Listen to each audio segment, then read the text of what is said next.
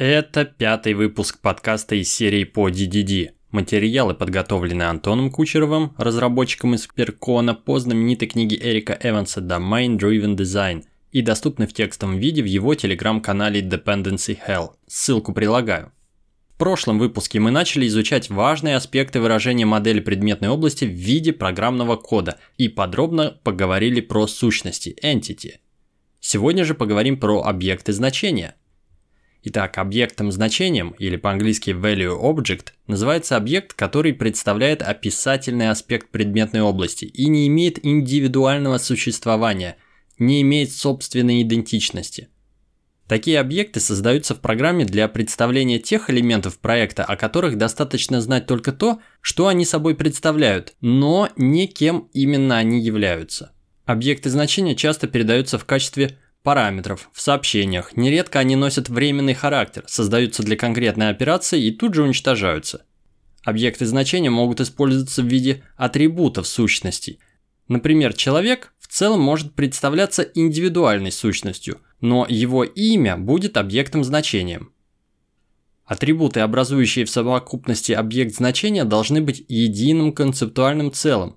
Например, улица, город и почтовый индекс не должны быть отдельными атрибутами объекта человек, person. Они входят как составные части в его адрес, что делает проще устройство объекта человек и больше соответствует концепции объекта значения. То есть мы создаем один объект значения адрес, а внутри уже свойства улица, город, почтовый индекс. Нам все равно, какой именно экземпляр объекта значения у нас имеется. Такая вольность дает проектировщику достаточно места для маневров по упрощению архитектуры и оптимизации быстродействия. И при этом приходится принимать решения по части копирования совместного использования и неизменяемости.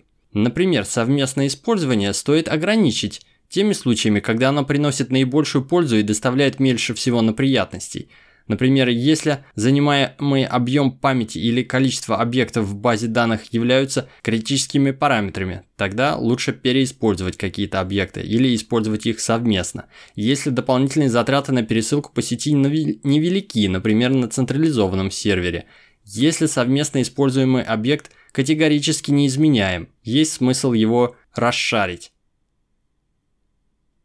Атрибуты или объекты в некоторых языках и средах программирования можно сделать неизменяемыми, а в других нет.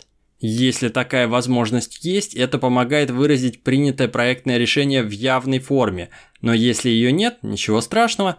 Если существуют только неявные способы для ее реализации, это всего лишь потребует от разработчика большей стилистической дисциплины – Здесь должны пойти в ход соглашения об именах, тщательность подготовки документации и постоянное обсуждение проблемы.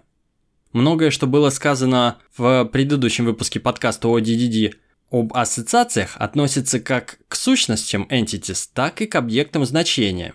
А именно, чем меньше в модели ассоциаций и чем они проще, тем лучше. И в то время как двунаправленные ассоциации между сущностями бывают трудно поддерживать, двунаправленные ассоциации между объектами и значениями вообще не имеют смысла.